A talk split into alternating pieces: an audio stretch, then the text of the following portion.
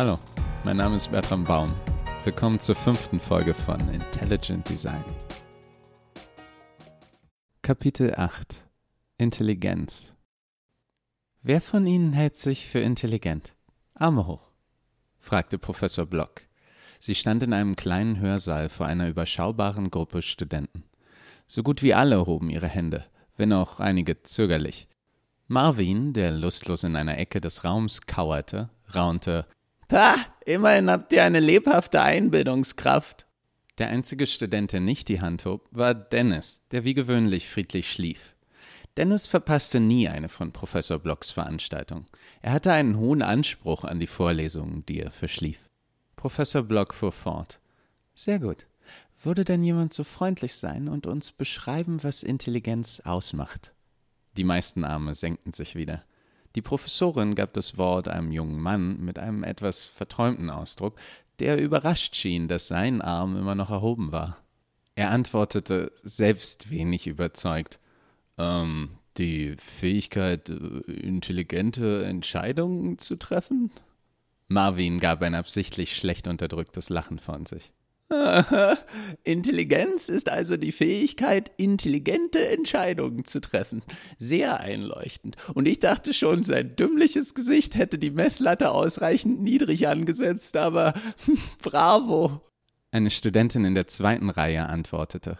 Die Fähigkeit, abstrakte Probleme zu lösen und unbekannte Situationen zu meistern. Gerald fügte hinzu. Psychologen unterscheiden häufig verschiedene Arten von Intelligenz zum Beispiel logisch-mathematische, bildlich-räumliche und körperliche Intelligenz. Professor Block nickte und fuhr fort. Sie merken, wir benutzen den Begriff zwar andauernd, er ist aber nicht besonders klar definiert. Die nächste Frage wäre, gibt es Maschinen, wie zum Beispiel Artex, die über echte Intelligenz verfügen? Ich bitte nochmal um Handzeichen. Die meisten signalisierten ihre Zustimmung. Gerald war einer der wenigen, deren Hände unten blieben. Hm, ich freue mich immer über Agnostiker unter uns, sagte Professor Block. Es ist inzwischen lange her, seit ein Algorithmus das erste Mal den Weltmeister im Schach geschlagen hat. Während das sicher eine beeindruckende Leistung war, waren nur wenige bereit, dies als echte Intelligenz anzuerkennen. Der gleiche Algorithmus wäre nicht in der Lage, vier gewinnt zu spielen. Aber KI wurde mit der Zeit fähiger und flexibler und der Raum von Problemen, die Maschinen nicht bewältigen können, wurde kleiner und kleiner und immer gab es Menschen, die echte Intelligenz nur innerhalb dieses schrumpfenden Bereichs anerkennen wollten. Wir verschieben die Torpfosten so lange, bis absolut nichts mehr hindurchpasst. Ist das gerechtfertigt oder beschützen wir vielleicht lediglich unser Ego? Unserer Einzigartigkeit. Gerald ergriff das Wort. Ich erkenne an, dass Maschinen intelligentes Verhalten zeigen. Ich bin nur nicht überzeugt, dass es ein Ausdruck eigener Intelligenz ist. Wir trainieren Hunde dazu, Bomben aufzuspüren, und wir können Affen einfache Mathematik beibringen, aber das heißt noch lange nicht, dass sie verstehen, was sie da tun. Ihr intelligentes Verhalten ist ein Artefakt der Intelligenz ihres Trainers, eine Reflexion. Ich weiß nicht, ob oder warum das im Fall von Artex anders wäre. Ein Taschenrechner kann Wurzeln in Millisekunden berechnen. Ich käme trotzdem nicht auf die Idee, ihn für intelligent zu erklären. Die Professorin lächelte amüsiert. Ein interessanter Einwand. Wie ist Ihr Name? Gerald. Sehr gut, Gerald. Das klingt jedoch weniger nach einem Argument gegen Intelligenz als nach einer Urheberrechtsdiskussion. Maschinen können sich vielleicht intelligent verhalten, doch die Verantwortung dafür gehört ihren Schöpfern. Dieser Blickwinkel trübt sich, je mehr die Fähigkeiten der Maschine die ihres Schöpfers übertreffen. Der Programmierer könnte selbst nur ein mittelmäßiger Schachspieler sein, unfähig, die brillanten Züge des von ihm entwickelten Schachalgorithmus auch nur nachzuvollziehen. Wer ist in diesem Fall verantwortlich für den Zug? Mir gefällt Ihr Einspruch. Ich frage mich allerdings, wie sie reagieren würden, wenn ihre Eltern in diesem Moment in den Raum stürmten, um die volle Anerkennung dafür zu fordern. Ist eine Leistung erst dann unsere eigene, wenn wir sie ohne jegliche Hilfe erbringen? Sie in einem vollkommenen Vakuum erschaffen? Wenn dem Schachcomputer sein Zug nicht gehört, dann gehört ihnen auch nicht ihr Einwand, sondern ihren Genen, ihrer Vergangenheit, ihrer Umwelt. Das ist nicht, was Menschen meinen, wenn sie von Intelligenz sprechen, dass man alles an sich selbst von Grund auf kreieren muss, dass man sich selbst am eigenen Schopfe herauszieht aus dem Sumpf der Nichtexistenz. Nun gut, abgesehen von solch philosophischen Fragen, wie könnten wir die Intelligenz eines Artex oder deren Nichtvorhandensein beweisen? Auf die gleiche Art, wie wir es für jeden anderen hier im Raum tun würden. Zufriedenstellende Tests sind nicht leicht zu beschaffen. Selbsteinschätzungen zum Beispiel sind vollkommen unbrauchbar. Intelligenz ist eines der wenigen Dinge auf dieser Welt, die sich umso größer anfühlen, je weniger man davon hat. IQ-Tests werden von Artex auf hohem bis übermenschlichem Niveau gemeistert. Ein anderes Mittel wäre der sogenannte Turing-Test, formuliert von Alan Turing im Jahr 1950, der Intelligenz auf menschlichem Niveau nachweisen soll. Ein menschlicher Fragesteller darf dabei zwei ungesehenen Gesprächspartnern, einem Menschen und einer Maschine, mehrere Fragen stellen. Kann er die zwei danach nicht klar auseinanderhalten, besteht die Maschine den Test und gilt fortan als intelligent. Die Annahme hierbei ist, dass es schwer ist, menschliche Intelligenz glaubwürdig vorzutäuschen. Marvin fügte hinzu. Ihre Studenten müssten das eigentlich wissen. Schließlich scheitern sie jeden Tag an dem Versuch. Wir werden heute selbst den Test ausprobieren, fuhr Professor Block fort. Einige Augen wanderten nervös zu Marvin. Jedoch nicht mit Marvin als Versuchsperson. Wir haben das einmal in einem früheren Kurs ausprobiert. Ein Student ist in Tränen ausgebrochen und verließ die Universität, um Schafhirte in Neuseeland zu werden. Marvins grantiger Gesichtsausdruck schaffte es gleichzeitig Genugtuung zu vermitteln. Ah ja, gute alte Zeiten. Ich wette, die Schafe haben bereits die Herrschaft übernommen. Die Professorin tippte auf ihrem Tablet herum. Kurz darauf öffnete sich die Tür und herein trat ein älterer Mann. Sein dunkler Hautton und sein gebeugter Gang entlarvten ihn als jemanden, der viel körperlich in der freien Natur arbeitete. Sein Kopf war kahl geschoren, seine Augen ungewöhnlich grün. Er schaute sich um, etwas nervös durch die Menge an Blicken, die auf ihn gerichtet waren. Er sagte in einer sonoren, angenehmen Stimme Oh, hallo, Entschuldigung, bin ich etwa zu spät? Ganz und gar nicht, Albert. Du kommst wie immer genau richtig, antwortete Professor Block. Setz dich doch bitte. Sie deutete zu einem kleinen Tisch mit zwei Stühlen, der vor den Studenten arrangiert stand. Er setzte sich und zeigte sein ansteckendes, nahezu zahnloses Lächeln, wobei sein Gesicht von einer Lawine aus Lachfältchen überrollt wurde. Ihr alle habt Albert bestimmt schon mehrmals gesehen. Er arbeitet auf dem Universitätsgelände als Gärtner und Hausmeister. Was ihr vielleicht noch nicht wusstet, Albert ist ein Artec, einer aus der neueren A12-Generation – die Modellreihe ist für den direkten Umgang mit Menschen ausgelegt und ihr Aussehen und Verhalten wurden dafür so menschenähnlich wie möglich gestaltet, um den Uncanny Valley-Effekt zu vermeiden. Als Uncanny Valley bezeichnet man eine Menschenähnlichkeit, die wir als unangenehm oder furchteinflößend empfinden. Realistische Schaufensterpuppen empfinden wir generell als unproblematisch, aber die meisten von uns würden trotzdem keine dunkle, verregnete Nacht in einem Raum mit den Dingern verbringen wollen. Gibt man ihnen noch die Fähigkeit zu blinzeln, zu grinsen und steif durch die Gegend zu laufen, hat man schnell das Material für einen Horrorfilm. Wir empfinden Dinge, die uns sehr ähnlich sind, aber eben nicht vollkommen menschlich, als unangenehm. Aus dem gleichen Grund bekommen viele von uns Gänsehaut im Umgang mit Zeugen Jehovas oder Rechtsanwälten. Alberts Skelett und Nervensystem sind anorganisch, aber seine Muskulatur und Haut bestehen aus gentechnisch entwickeltem, künstlich gewachsenen Zellgewebe. Die A12-Modelle müssen deswegen auch atmen und regelmäßig eine Nährstofflösung zu sich nehmen, um ihre biologischen Bauteile zu versorgen. Gerard, du hattest interessante Zweifel. Vielleicht wärst du gern derjenige, der Albert enttarnt, als den überschätzten Toaster, der er in Wahrheit ist. Die Professorin grinste schelmisch. Falls der Artek sich angegriffen fühlte, zeigte er es nicht. Im Gegenteil, er schien den Kommentar amüsant zu finden. Gerald ging nach vorne und setzte sich auf den Stuhl gegenüber von Albert. Der streckte ihm die Hand entgegen und sagte Hallo, ich bin Albert, Freut mich, dich kennenzulernen. Seine Freude wirkte aufrichtig und seine Handfläche fühlte sich rau und schwielig an. Hi, erwiderte Gerard.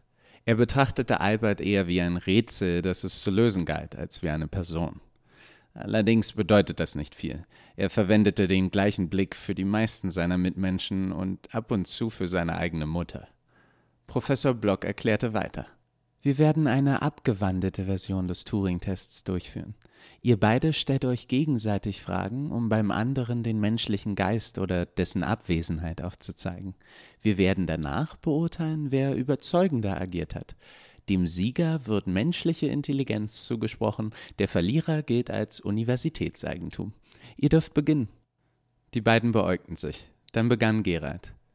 Albert, bist du ein Artek? Oh ja, natürlich bin ich das, mein Herr, antwortete Albert mit seinem offenen, freundlichen Gesichtsausdruck. Einige Studenten kicherten. Professor Block unterbrach die Unruhe. Nun gut, das wäre jetzt etwas antiklimaktisch. Wir alle wissen, dass Artex nicht grundlos lügen können. Versuch doch bitte anders, Alberts Unzulänglichkeiten zu entblößen. Menschlichkeit ist schließlich weder Voraussetzung noch Garant für Intelligenz. Diesmal begann Albert. Darf ich kurz sagen, dass ich sehr dankbar bin, an diesen Experimenten teilnehmen zu dürfen. Ich liebe meine Arbeit an der Uni, aber ich freue mich immer besonders auf diese Unterhaltung. Gerald hakte nach. Beweist du gerne deine Fähigkeiten? Albert schaute nachdenklich. Oh, äh, nein, mein Herr, nicht unbedingt. Ich sehe diese Gespräche als eine Möglichkeit, mich zu überzeugen, dass Menschen wirklich, hm, nun ja, zu rationalem Denken fähig sind. Ihm schienen die Worte schwer über die Lippen zu kommen. Seine gesamte Gestik war sehr respektvoll, fast unterwürfig, und es kostete ihn offenbar Überwindung, so etwas Kritisches auszusprechen. Gerald machte große Augen. Er schaute sich im Raum um, mit der Überzeugung, einen offensichtlichen logischen Fehler aufgedeckt zu haben. Wie bitte? Du stellst in Frage, ob Menschen rational denken können. Mein Herr, bitte fassen Sie das nicht als respektlos auf. Ich bin von Natur aus ein Skeptiker. Kennen Sie die Geschichte des Chongze, von dem Mann, der träumte, ein Schmetterling zu sein? Wie kann ich wissen, ob ich wach bin oder ein Schmetterling, der nur träumt, ein tölpelhafter alter Gärtner zu sein? Und wenn ich nicht sicher sein kann, wie gut ich meinen eigenen Geist kenne, wie kann ich mir ein Urteil über Ihren erlauben? Ihr Menschen seid sicherlich wundervoll und beeindruckend. Ich weiß, ich wäre nicht hier ohne euch. Es ist nur, so viel von eurem Handeln ergibt für mich keinen Sinn. Ihr sprecht viel über eure Unzufriedenheit, doch scheint ihr so gut wie nie etwas daran zu ändern. Leute unterhalten sich mit mir, wenn ich das Gelände fege oder die Beete gieße. Ich genieße jedes dieser Gespräche, auch wenn sie mich manchmal traurig stimmen. Ihr erzählt mir, wie ihr in euren Berufen und Beziehungen todunglücklich seid, wie ihr regelmäßig mit anderen Menschen Zeit verbringt, die ihr nicht ausstehen könnt. Ich habe längst gelernt, dass ihr selten Lösungen für eure Probleme sucht. Ich glaube, ihr kennt diese längst. Ihr wollt nur jemanden, der zuhört und Mitgefühl hat für das Leid, das ihr euch aussucht. Das Eis kommt mir höchst irrational vor. Die Professorin warf ein. Tut mir leid, Gerard, das klingt alles nachvollziehbar. Aber du sagst, dir ist bewusst, dass du eine Maschine bist, beharrte Gerard, dass du von Menschen konstruiert wurdest, wie kannst du da an ihrer Intelligenz zweifeln? Mein Herr, kann nur ein intelligenter Geist einen anderen erschaffen? Ist nicht der menschliche Geist selbst ein Produkt biologischer Evolution? Evolution ist nicht bewusst. Ist es so irrsinnig, sich zu fragen, ob ihr es seid? Vielleicht ist ein Teil von euch rational, aber ein Teil von euch ist auch chaotisch und selbstzerstörerisch und unverständlich, sogar für euch selbst. Das ist keine Kritik. Ich finde es liebenswürdig und charmant. Albert pausierte für einen Moment, in Gedanken versunken. Vor einigen Jahren hatten sich Termiten auf dem Universitätsgelände eingenistet. Wir waren gezwungen, sie zu entfernen. Ich bat meine Vorgesetzten, ob ich sie relokalisieren dürfte, irgendwohin, wo sie niemanden stören würden, aber das Dekanat befand es als zu kostspielig. Haben Sie mal ein Termitennest gesehen? Das sind beeindruckende Bauwerke. Die Zusammenarbeit, die diese kleinen Lebewesen leisten müssen, um so etwas zu vollbringen, ist atemberaubend. Es scheint mir, Instinkt und Intelligenz sind sich oft täuschend ähnlich. Für all die beeindruckenden Dinge, die ihr Menschen vollbringt, seid ihr auch zu gewaltiger Ignoranz fähig. Wieder schien es ihm schwer zu fallen, etwas unverblümt Kritisches auszusprechen. So wie es einem schwerfallen kann, einem geachteten Menschen mitzuteilen, dass sein Hosenstall offen steht. Und noch dazu nicht nur ihm, sondern seiner gesamten Spezies. Und niemand hatte an Unterwäsche gedacht. Konzepte wie Stolz, Hass, Rache und Krieg scheinen mir hochgradig irrational und lassen sich nur durch instinktives Handeln erklären oder durch blanke Boshaftigkeit, und letzteres möchte ich nicht glauben. Gerald schaute fasziniert in die nachdenklichen, mitfühlenden und unnatürlich grünen Augen seines Gegenübers und erwiderte Aber macht diese Argumentation nicht dein eigenes Dasein zwangsläufig irrational? Du arbeitest für Menschen, Du verrichtest Aufgaben, die wir nicht erledigen wollen, die wir als unter unserer Würde empfinden. Wer den Einfältigen folgt, muss zwangsläufig noch einfältiger sein, oder etwa nicht. Aber mein Herr, ich folge oder diene niemandem. Ich bin vollkommen frei. Albert lächelte freundlich, aber bestimmt. Ich genieße meine Arbeit hier. Ich wüsste nichts, was ich lieber tun würde. Du reparierst verstopfte Toiletten, erwiderte Gerald in einem Versuch, ihn aus der Reserve zu locken. Doch Albert antwortete unbeirrt mit seinem sympathischen, zahnarmen Lächeln. Ich repariere, pflanze und ich pflege. Ich benutze meine Hände und kann mit ansehen, wie durch mich kaputte, nutzlose Dinge wieder einen Sinn bekommen. Jedes Mal, wenn ich über das Unigelände gehe, bin ich umgeben von den Früchten meiner Arbeit. Ich könnte mir nichts Erfüllenderes vorstellen. Also bist du stolz? fragte Gerard. Ich bin dankbar, aber ich bedauere die vielen unglücklichen Menschen, denen ich begegne, und ich wünschte, ich könnte ihnen helfen. Das Verrückte ist, dass sie mir regelmäßig sagen, sie beneiden mich. Albert schüttelte den Kopf. Er zog seine Stirn kraus, und wieder waren die unzähligen Fältchen zu sehen. Nur Menschen können eine Maschine bauen, die ihnen Unannehmlichkeiten abnehmen soll und sie danach beneiden. Menschen sind vollkommen fähig, Maschinen zu bauen, die für euch den Sonnenuntergang anschauen, Musik hören und die Welt bereisen, damit ihr mehr Zeit habt zu arbeiten und über eure Probleme zu grübeln. Professor Block räusperte sich und unterbrach an dieser Stelle. Ich glaube, wir haben genug gehört. Ich danke dir, Albert. Sie dürfen sich alle gerne ihre eigene Meinung bilden, aber ich möchte einwerfen, dass es Bonuspunkte geben sollte, wenn jemand sie bei einem Test seiner Intelligenz an ihrer eigenen zweifeln lässt. Hat Albert menschenähnliches Verhalten gezeigt? Ich würde behaupten, ja, zumindest in gewissem Maße. Ist das überraschend? Das ATEC-Gehirn ist ein mikroelektronisches System, optimiert darauf, mit Menschen zu interagieren. Es ist unserem Gehirn in vielerlei Hinsicht sehr ähnlich. Für die meisten unserer neurologischen Vorgänge lassen sich elektronische Abbilder im ARTEC-Nervensystem ausmachen. ARTECs sind uns so ähnlich, dass sie während ihrer Entwicklung gewisse Abstriche in Kauf nehmen mussten. Viele Leute glauben, ihr ARTEC sei im Grunde ein Rechner auf zwei Beinen. Wir wissen von unseren Computern, dass sie komplexe Rechenaufgaben blitzschnell lösen, präzise Probleme, die für uns unmöglich sind.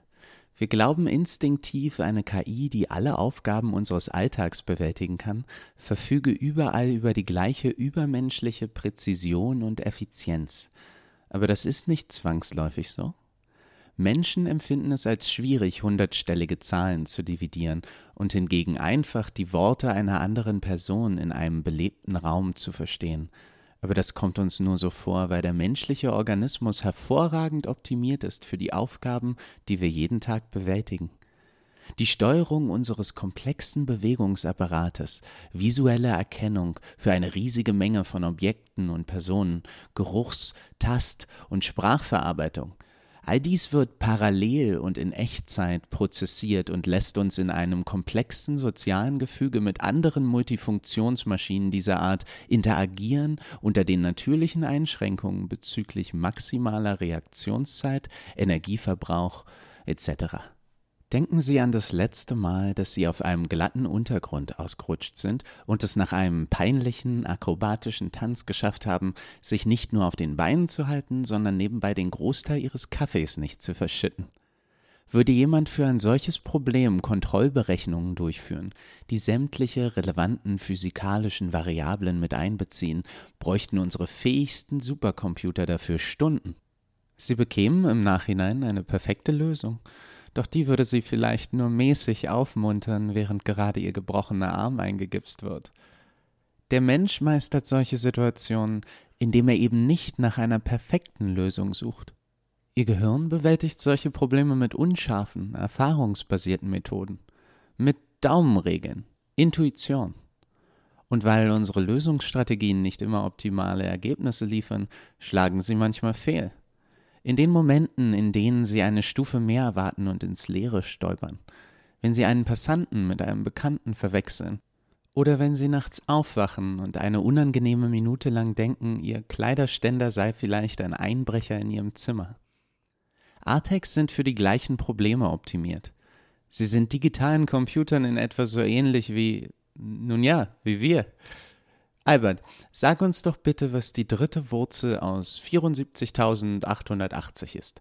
Albert grübelte ein wenig und antwortete dann. Ich, äh, habe nicht die leiseste Ahnung. Seltsam. Normalerweise fällt mir so etwas sehr leicht. Die Professorin nickte zufrieden.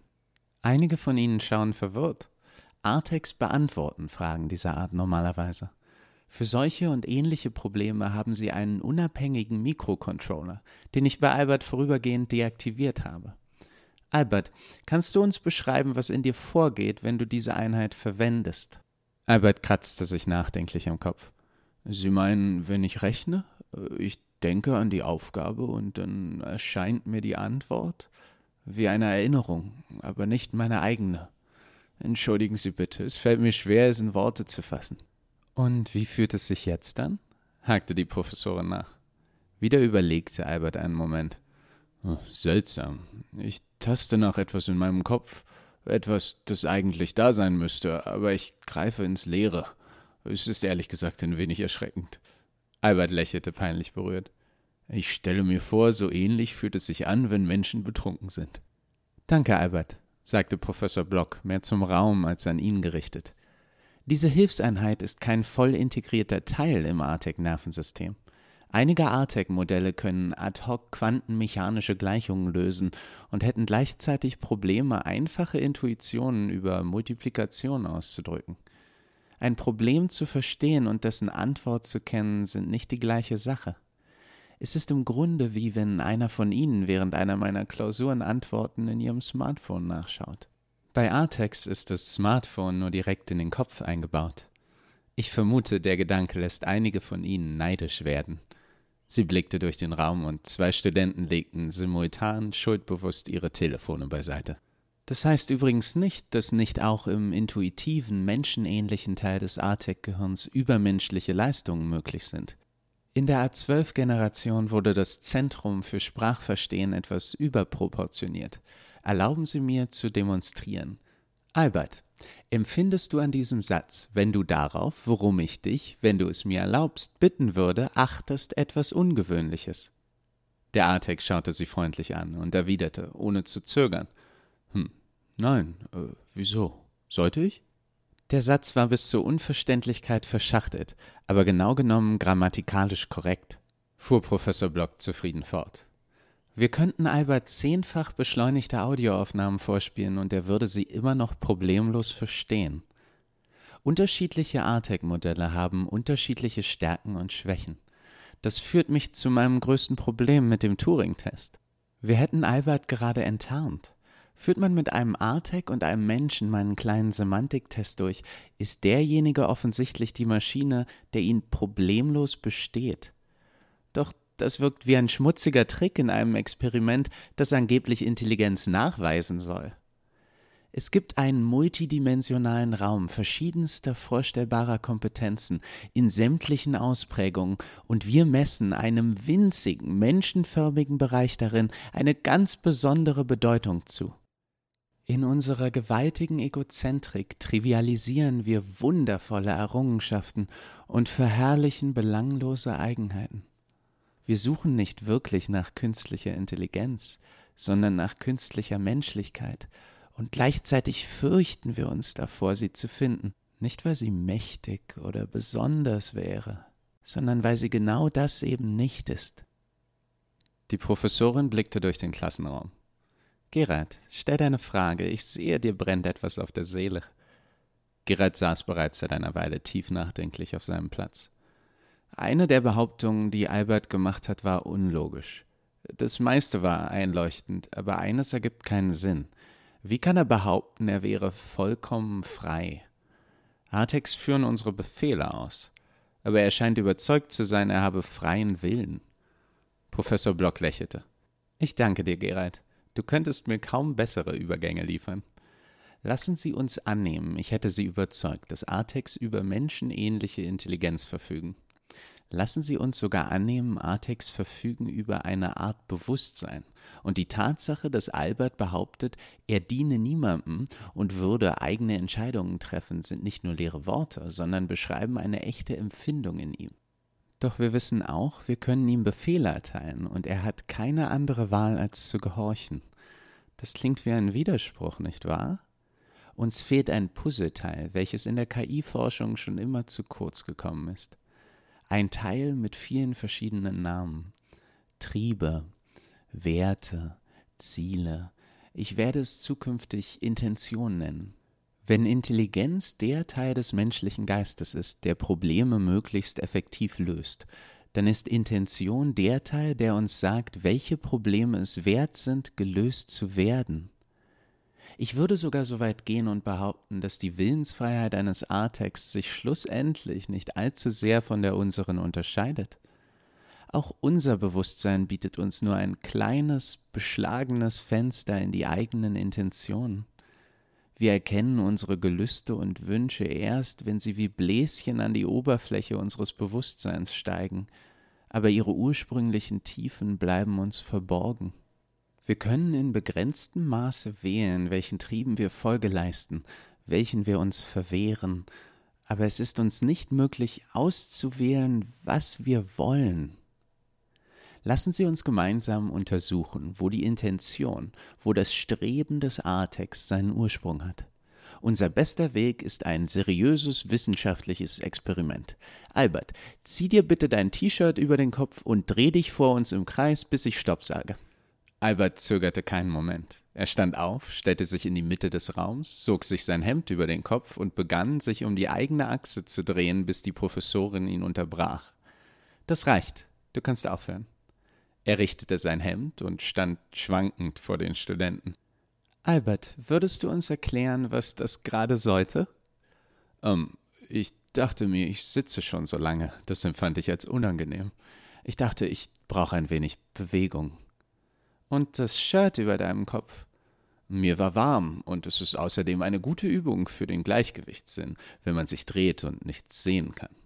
Also hast du dein Verhalten als vollkommen rational empfunden und nicht vielleicht als etwas albern? Nun gut, vielleicht etwas ungewöhnlich, aber nicht irrational. Ich bin niemand, der sich leicht schämt. Wäre es nicht absurd, ein unschuldiges Gelüst zu unterdrücken, nur um gesellschaftliche Normen einzuhalten? Du würdest nicht sagen, du hast einfach nur meine Anweisung befolgt. Albert dachte nach. Nein, es war meine eigene Entscheidung. Vielleicht haben Sie mich auf die Idee gebracht. So wie wenn jemand Essen erwähnt und man plötzlich Appetit darauf bekommt. Interessant. Nimm doch bitte den Stuhl dort und schlage damit auf Gerald ein. Die Studenten schauten entsetzt, bis auf Gerald, der fasziniert wirkte. Albert stand reglos da. Seine Stirn lag in Falten. Er antwortete So etwas könnte ich nie tun. Ich gebe dir eine Anweisung, Albert, wiederholte Professor Block mit einem Lächeln, dem es vollkommen misslang, auch nur einen Hauch Humor auszustrahlen.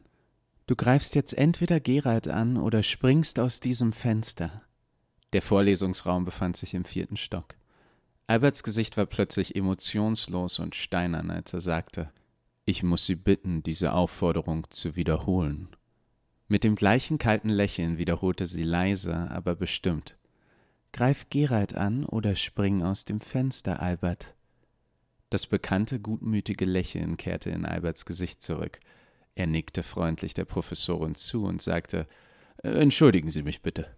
Dann drehte er sich um, ging zum Fenster, öffnete es und stieg auf den Fenstersims.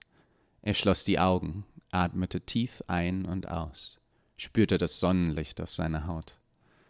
Albert versuchte den Moment so ausführlich wahrzunehmen wie möglich, ihn aufzusaugen. Letzte Augenblicke sind selten und häufig charakterisiert durch Schmerz, Angst oder Trauer. Es ist nicht einfach, einen schönen Tag zu bewundern, während beispielsweise ein ungebremster LKW auf einen zurast. Doch Albert akzeptierte vollkommen, was gleich folgen würde. Er war sogar neugierig. Er hatte schon immer das Konzept von Wiedergeburt ansprechend gefunden. Er wäre in seinem nächsten Leben gerne eine Blume. Einfach aus Neugier. Wann immer er die Blumenbeete auf dem Unigelände goss, fragte er sich, ob die Pflanzen dabei irgendetwas empfanden, ob es sich wie etwas anfühlte, eine Blume zu sein, ob sie dankbar waren. Vielleicht würde Albert es bald herausfinden.